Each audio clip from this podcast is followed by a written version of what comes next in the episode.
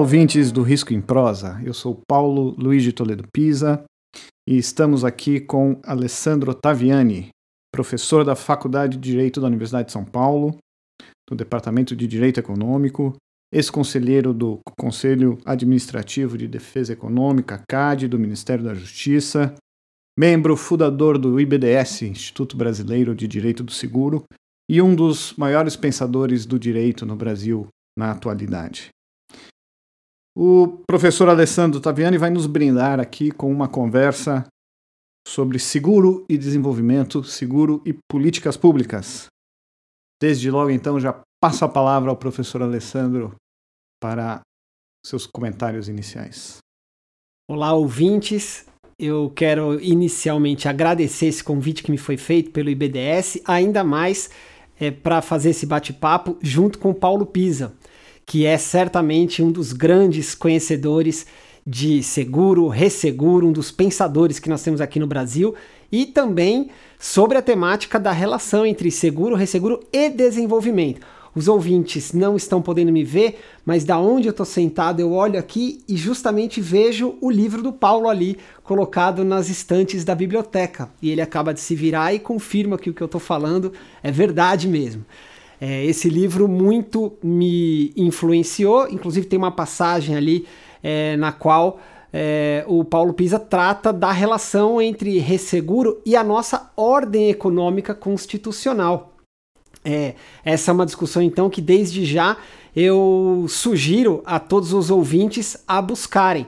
Não vou falar para eles virem aqui na biblioteca, porque senão seria. Essa biblioteca não, não suporta o tanto de gente que deveria vir aqui buscar a sabedoria do Paulo. Mas se é, ligarem e marcarem, vão agendar e vão é, chegar perto dessa discussão que é uma das mais importantes. E o que é que tem ali é, que eu acho que é muito importante é, e que nos é atual, nos ajuda a pensar o momento atual?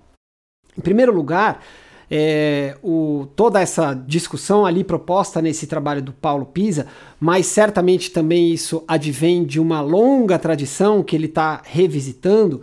É, a tradição que aqui no Brasil é, nós contamos contemporaneamente com Ernesto de Cirunic, é, um pouquinho é, mais para trás com o professor Fábio Conder Comparato. Toda essa tradição ela nos remete a olhar a operação do seguro nas suas bases técnicas e na sua funcionalidade para a sociedade. Esse é um passo que essa doutrina, essa reflexão dá em relação ao chamado individualismo metodológico ou privatismo do século XIX, que essa evolução do pensamento, ela coloca, na verdade, os interesses sociais dentro das bases técnicas. Então ela é um passo além de meramente olhar o seguro como uma expressão do interesse privado daqueles que estão contratando. O seguro ele tem a função de organizar proteções coletivas e ao organizar proteções coletivas, ele acaba incorporando, na verdade, um pedaço das aspirações políticas da sociedade contemporânea, que é viver bem, viver organizadamente.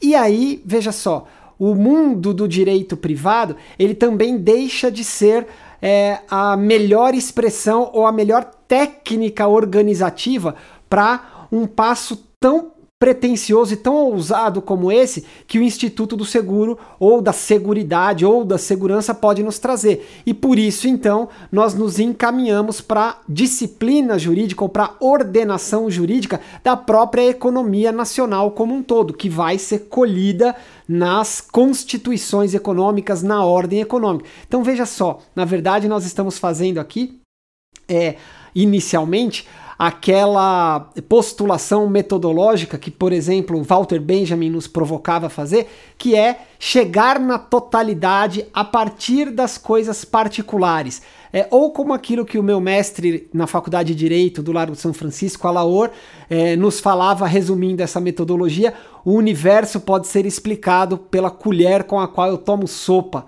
à noite. É, estão contidas naquelas é, relações do ser humano com a sua colher, com a sua sopa, todas as demais relações. Então, quando nós olhamos é, para o contrato de seguro, nós temos que ver no contrato a empresa de seguros. Quando nós olhamos para a empresa de seguros, nós temos que é, entender que ela está num mercado. Quando nós olhamos para o mercado, nós temos que entender que esse mercado está sob uma dada jurisdição e em competição no sistema mundial moderno, como dizia Wallerstein, estão os estados articulados às suas corporações.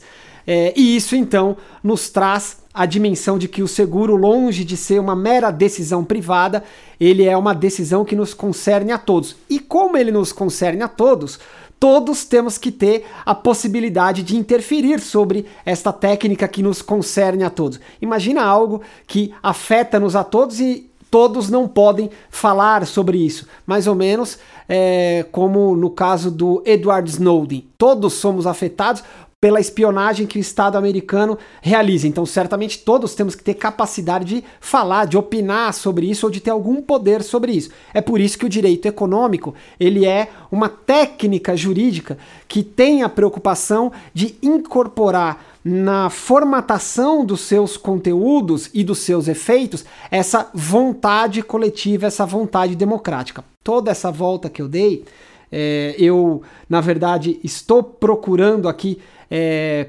postular a afirmativa de que o seguro, na verdade, é objeto, ele é uma expressão de uma política econômica estatal na atual contemporaneidade. Ele não se dá é, no vácuo normativo, ele não se dá meramente pelo, pelo intuito ou pelos objetivos dos atores em mercado. O seguro tal qual este que nós contratamos, este seguro mais cotidiano, assim como o, o, mais sofisticado seguro de grandes obras, o seguro de riscos tecnológicos, ele é um objeto da política. E como objeto da política no Brasil, ele tem que ser objeto de uma política de desenvolvimento nacional, que articula dois polos, esta política de desenvolvimento nacional que é prevista na Constituição.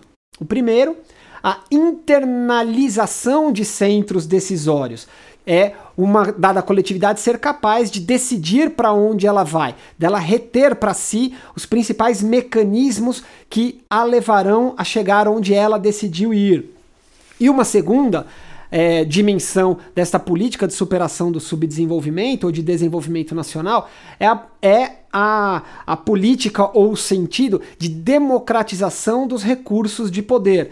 Essa dupla conformação da política de desenvolvimento, ela se encontra em todos os ordenamentos dos principais estados contemporâneos. Nos Estados Unidos é assim, na China é assim. A China tem uma política de internalização dos centros decisórios que vai desde a chamada lista negativa, ou seja, aqueles setores onde o capital estrangeiro não pode nem chegar perto, que é absolutamente parecida também com o que os Estados Unidos instrumentalizam por meio do Committee on Foreign Investments on USA, o CFIUS, que é também um órgão destinado a proteger o mercado interno norte-americano de tomada por atores ou capitais estrangeiros. Então veja, são instituições de internalização dos centros decisórios que os estados têm e isto passa pelo seguro. Por quê?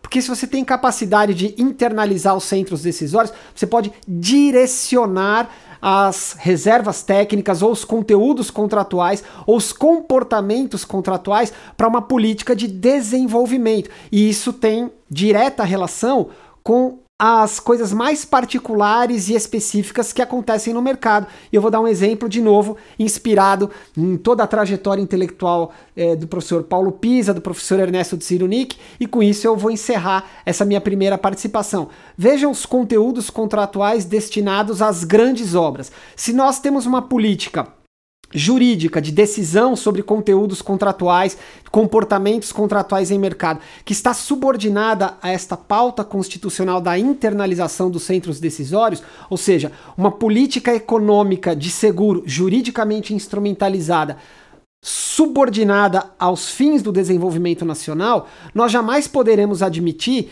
que os seguros que protegem as grandes obras, eles possam desproteger aquelas obras de serem concluídas em tempo hábil, é aquelas obras de estarem adequadamente fiscalizadas e, no limite, aquelas obras é, de terem a indenização a elas referida de fato executada. Se nós temos conteúdos contratuais preocupados com o desenvolvimento nacional, então, do ponto de vista dos contratos particulares e específicos, nós temos toda uma gama de disposições que impedem que aqueles contratos sejam inutilizados, que aqueles contratos deixem de ter eficácia material. E esta então é uma forma de nós olharmos para a regulação, para a disciplina jurídica do seguro a partir do ponto de vista do desenvolvimento, que é aquele comando constitucional que consta na nossa ordem econômica.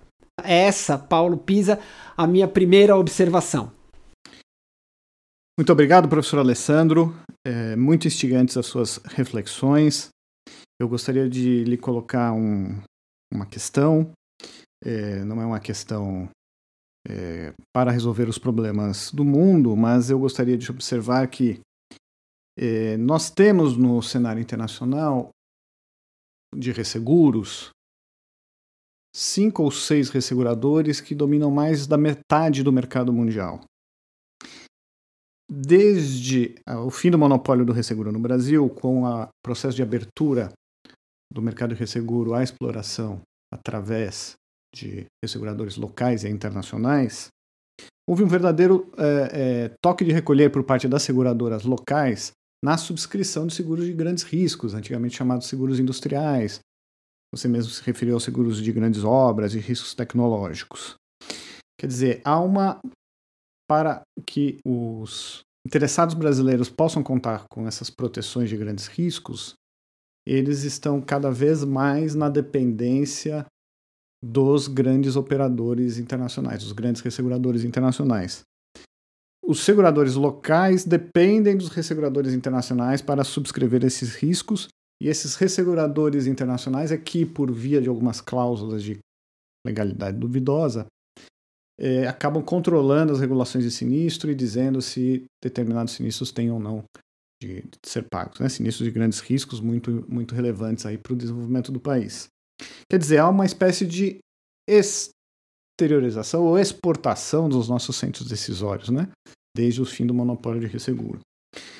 É, como reverter essa situação? Né?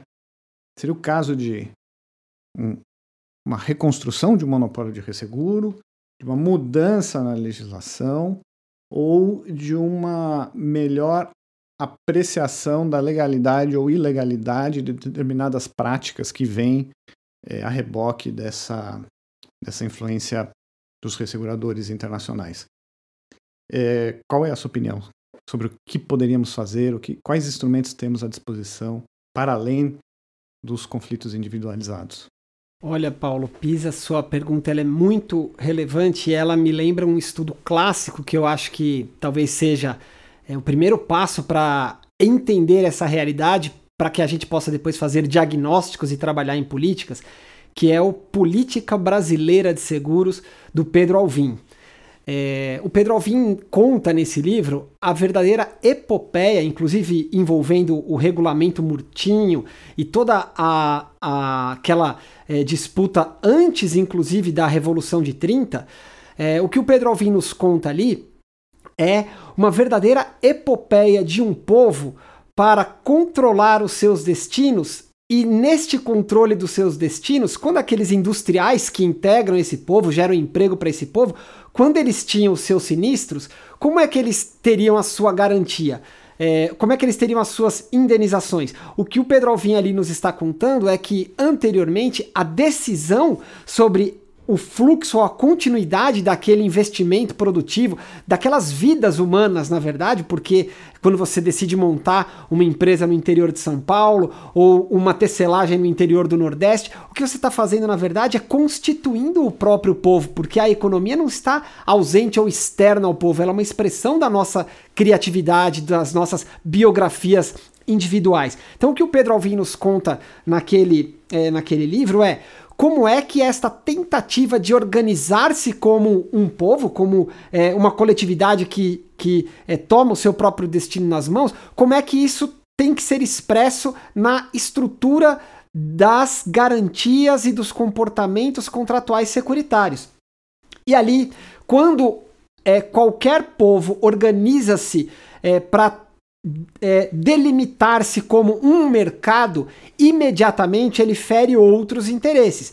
O caso clássico, dois casos clássicos que tem que estar tá muito presentes na nossa reflexão, é o dos Estados Unidos da América, quando os Estados Unidos decidem que aquele povo é quem vai explorar aquele território, eles têm que entrar em guerra com a Inglaterra. As guerras de independência, George Washington se torna o grande comandante em chefe, secundado por Alexander Hamilton, e essa guerra termina com aquele povo decidindo explorar aquele território e constituindo-se a si como o povo que vai vir a ser decisivo na história do, do, do planeta nos próximos. É, praticamente 200 anos. É, e desde o começo com uma política econômica absolutamente autoprotetiva e protecionista, encarnada na figura do Alexander Hamilton e os seus reports, os seus relatórios como secretário do Tesouro, Report on Manufacturers, que fala que os Estados Unidos têm que fazer indústria para não ficarem independentes da Inglaterra e, portanto, subordinados. Report on Public Credit, no qual Alexander Hamilton instrumentaliza a dívida pública americana como financiamento para os americanos se transformarem em industriais. Report on a First National Bank, onde ele organiza o desenvolvimento do sistema bancário nacional. E essa política é a política norte-americana até hoje, porque o plano Biden coloca 1,2 trilhões de dólares para as empresas norte-americanas elaborarem infraestrutura. O plano Biden, ou, ou, o Biden acaba de aprovar numa comissão das relações exteriores nos Estados Unidos, o chamado Strategic Competition Act, que nada mais é do que uma enorme disciplina de direito econômico que expressamente verte-se a combater a China na disputa econômica mundial. Então veja, quando é, ocorre que um povo decide disciplinar um dado mercado, ele automaticamente é, combate interesses de dominação que existem naquele mercado. E o que o Pedro Alvim nos mostra na sua, na sua obra, que é para a qual devemos todos é, reverência, porque ali ele nos mostra que seguro não é algo ou que cai do céu ou que brota autonomamente é, de uma suposta é, esfera abstrata das relações de produção, mas pelo contrário, seguro é, existem interesses concretos ali. As seguradoras e resseguradoras eram inglesas, não eram sul-africanas. As seguradoras e resseguradoras elas eram suíças ou norte-americanas, elas não eram da Tanzânia. Então nós temos interesses materiais concretos ali. E o que o Pedro Alvim nos mostra são as dificuldades, mas também as possibilidades de organizar uma disciplina jurídica do mercado interno. E tudo isso culmina na criação, que é uma criação institucional que nós temos que reverenciar, que é a do Instituto de Resseguros do Brasil. Porque nós ali colocamos capacitação técnica, nós trouxemos soluções, nós desenvolvemos finança pública para suportar a, aquela política de resseguro que estava conectada, na verdade, a uma política de industrialização por uma série de razões que nós podemos nos aprofundar, essa é, esta solução ela sofreu descontinuidades ou ela sofreu críticas. E o terreno atual onde nós estamos, como Paulo Pisa colocou muito bem, é o de domínio pelo oligopólio mundial das resseguradoras das nossas decisões em mercado. E isto muitas vezes não é compatível com o nosso interesse nacional, porque seguro transcende em muito uma mera decisão individual. O seguro sobre as nossas hidrelétricas, o seguro sobre as nossas principais plantas industriais, o seguro sobre a nossa agricultura, ele é muito mais relevante do que o mero interesse daquele que contratou o seguro, quer seja do diretor da hidrelétrica, quer seja daquele é, produtor rural. Essas garantias securitárias, elas dizem, na verdade, com a própria possibilidade do bom funcionamento da economia. E, portanto, termos o nosso funcionamento da economia submetido ao oligopólio transnacional das resseguradoras certamente não é de interesse nacional. E é por isso que, por exemplo, nos Estados Unidos, o resseguro agrícola é estatal. Isso é, é uma política pública, por quê? Porque comida é algo muito relevante para os Estados Unidos para ser deixado na mão do mercado. É por isso que eles têm a seguinte expressão: é, food security is national security, ou seja, a segurança alimentar é uma questão de segurança nacional. É por isso que eles têm a expressão é, national security is economic security, ou seja, toda uma disciplina para retirar das decisões dos livres atores em mercado coisas que são muito relevantes e colocar sob a gestão pública, da mesma maneira que na China. E com isso agora então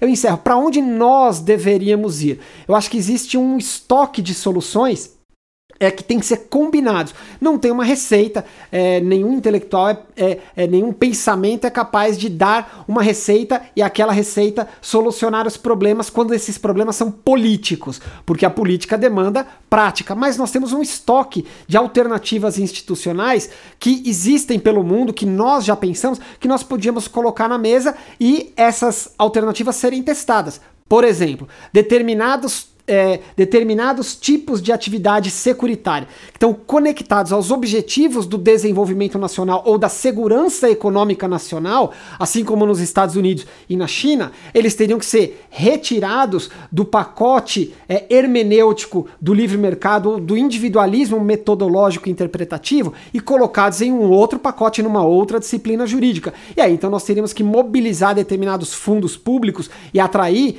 é, para cá é, um pedaço de atores privados interessados em fazer é, um ganho de mais longo prazo e não tão imediato assim, mas ainda assim um ganho seguro, e nós ali compormos uma cesta financeira para proteção desses interesses, e isto diferenciando-as daquelas soluções que o oligopólio do resseguro tem a nos ofertar e que não nos interessam em determinados é, setores, ou seja, criar fundos criar disciplina jurídica que, na verdade, impediria que a lógica do ganho de curto prazo que o oligopólio internacional do resseguro traz para dentro das relações de seguro brasileira. Isto é uma invenção brasileira? Seria uma invenção brasileira? Certamente não, porque todos os principais países do mundo, os países que de fato zelam pela, pelo seu desenvolvimento nacional, eles têm políticas de segurança econômica nacional que penetram em contratos particulares específicos, retirando-os da decisão dos particulares e requalificando-os juridicamente. E essa requalificação jurídica, ela é uma requalificação de comandos de comportamento de determinadas formas de regulação e fiscalização, mas também da estruturação de fundos financeiros. A isto dá-se o nome, nestes países, de política de desenvolvimento. Nós aqui no Brasil é que perdemos um pouquinho esse rumo nas últimas décadas, mas é, desgoverno mental não é destino é conjuntura. Se nós fizermos, como estamos fazendo aqui nesse podcast, é, com é, a, o impulsionamento do, do IBDS, é, cada vez mais discussão na arena pública sobre os rumos do desenvolvimento do nosso país, daqui a pouquinho, assim como esses outros países, China e Estados Unidos, já estiveram muitas vezes desgovernados mentalmente, nós podemos nos regovernar mentalmente e daqui a pouquinho, então, essa, esse regoverno mental, essa tomada de prumo das nossas próprias cabeças e corações, ela se traduzirá em nova institucionalidade, em nova disciplina jurídica, e aí nós legaremos aos nossos filhos, aos nossos netos, um país mais digno, mais adequado para viver. Aliás, aquele país Paulo Pisa, que antes de iniciarmos essa gravação, nós conversávamos sobre ele, é, aquele país que gerou a bossa nova, aquele país é, que gerou é, o modernismo, aquele país que gerou um autor de seguro, como por exemplo Pedro Alvim, a quem mais uma vez aqui nós devemos a nossa reverência. Muito bom, professor Alessandro. É, muitas coisas poderiam ser aí é, aduzidas, questionadas, talvez, é, ou no sentido de buscar alguma solução para esse problema que está sendo colocado aqui. Nós temos, evidentemente, o sistema de direito internacional privado que nos oferece uma certa proteção, com por exemplo, o conceito de ordem pública. Agora, eh, pensando dentro do país, é, poderíamos falar, em breves palavras, eu gostaria de ouvir você, poderíamos falar numa inconstitucionalidade de políticas públicas, ou pelo menos de atos administrativos de caráter regulatório ou regulamentar, como se queira, que uh, não convirja com o interesse nacional no setor? Veja, é, muito recentemente, nessa, é, nessa fala desenfreada, é, afirmando-se que é, o mercado tem que ser livre ou que a forma de é, melhor construir o mercado é que não haja é, regulação, né? É, esta é, concepção que é altamente é, mitificada, porque o pressuposto para isso é que isto traria o desenvolvimento e, e como nós, como prova disso, bastaria que nós olhássemos aos Estados Unidos, né? Os Estados Unidos são tudo menos um país no qual o mercado ele é espontâneo ou livre. Né? O mercado norte-americano, ele é, como já foi colocado aqui pela figura do Alexander Hamilton, ele é, sempre foi, é, objeto de, primeiro, criação pelo Estado e depois de cuidado, e depois, quando o mercado não resolve os problemas, de é, intensa atuação do Estado, né? É, inclusive com é, a atuação das mais de 7 mil estatais norte-americanas e toda a sua atuação é, no setor da inteligência e no setor militar. Ou seja, esse olhar que é uma espécie de premissa dessa política de desregulação radical, ele é, ele é na verdade fundado em pés de barro, né? ele não se sustenta é, na sua historicidade. O que nós teríamos que fazer é, para combater intelectualmente essa, esse obscurantismo intelectual é olhar para as experiências concretas de como os países adequadamente se organizam. É, então, essa eu acho que é a primeira forma de estruturar adequadamente uma, uma análise sobre a constitucionalidade desses atos, né? É deslegitimá-lo, porque de fato ele não tem nenhuma legitimidade do ponto de vista intelectual. Só que agora nós temos que também penetrar para dentro das categorias internas de operabilidade do do nosso sistema jurídico. As categorias internas de operabilidade do nosso sistema jurídico, elas dizem, é, em grande resumo, o seguinte: o Estado vai tributar a população brasileira.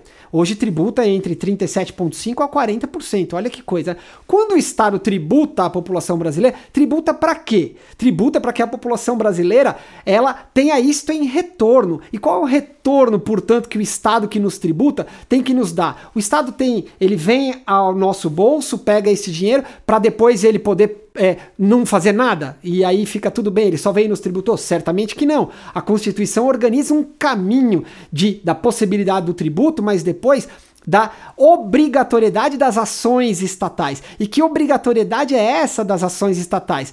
É a obrigatoriedade do aparelho de Estado verter-se, aquelas instituições, aquelas pessoas, aqueles recursos, aquelas, aqueles comandos jurídicos, verter-se à proteção desta população que foi tributada. E esta proteção da população que foi tributada, na nossa Constituição, chama-se desenvolvimento econômico. Então, portanto, veja só, é impossível, dentro do nosso sistema jurídico, dentro dos seus critérios internos de organização e decidibilidade, que nós possamos é, postular uma organização jurídica no setor de seguro que afirma que tem que haver uma desregulação radical ou ainda nesta mesma linha que é, o, os conteúdos contratuais ou os conteúdos de comportamento empresariais, eles possam estar desvinculados do nosso projeto de desenvolvimento. Isso é absolutamente incompatível com o que a nossa Constituição nos traz. Então, agora indo a, a mais particularizada é, consideração sobre essa questão, não resta dúvida de que nós temos uma inconstitucionalidade material flagrante quando nós temos a desproteção dos consumidores numa espécie de equalização entre os necessariamente desiguais, coisa que vem sendo postulada pela atual gestão da, da SUSEP, ou quando nós temos uma, é, uma espécie de meta-discurso é, normativo que afirma que o mercado tem que ser desregulado, quando nem de longe é isso que a Constituição coloca. A Constituição nos coloca claramente que o mercado tem que ser construído, normativamente instituído, para que a população possa usufruir de um patamar como aquele que está contido no artigo 3 da Constituição. São objetivos da República Federativa do Brasil. A garantia do desenvolvimento nacional, um país que seja é, uma sociedade que seja justa, livre, solidária, onde todos tenham dignidade. E os contratos de seguro não estão alheios a esta imagem ideal de sociedade. Eles constituem essa imagem ideal de sociedade. Então, certamente nós temos muitos critérios normativos para impugnar como inconstitucionais todos esses mandamentos normativos, administrativos, que nos afastam do mercado que este ator estatal está obrigado a buscar a sua construção. A SUSEP ela não anda sozinha é, num vácuo normativo. A SUSEP ela é sustentada com o nosso tributo para cumprir a Constituição. Se aqueles atos ali fogem da Constituição, certamente nós temos ali um desvio de finalidade, inclusive passível de ser é, perseguido judicialmente com todas as consequências daí advindas. Professor Alessandro, agradecemos muito a sua rica contribuição neste episódio. Agradeço em nome do IBDS, em nome do programa Risco em Prosa, e gostaria de anunciar aos ouvintes que contaremos em breve com a participação do professor Gustavo de Medeiro Melo, um brilhante securitarista e um renomado processualista que poderá esclarecer muitas questões das suas áreas de estudo e dar continuidade à discussão que temos feito aqui com vocês. Então fica aqui o nosso abraço e até mais. Até mais, eu agradeço o convite e, de novo, é, o Paulo Pisa acaba de anunciar Gustavo de Medeiros Melo, com quem eu estarei conversando daqui a pouquinho. E, para fechar, assim como eu comecei falando disso, recomendo mais uma vez a leitura da obra do professor Paulo Pisa, que, enfim, há muito tempo me inspira nas minhas reflexões de seguro. Então, meu querido amigo Paulo, foi uma honra estar aqui com você nessa tarde. Obrigado podem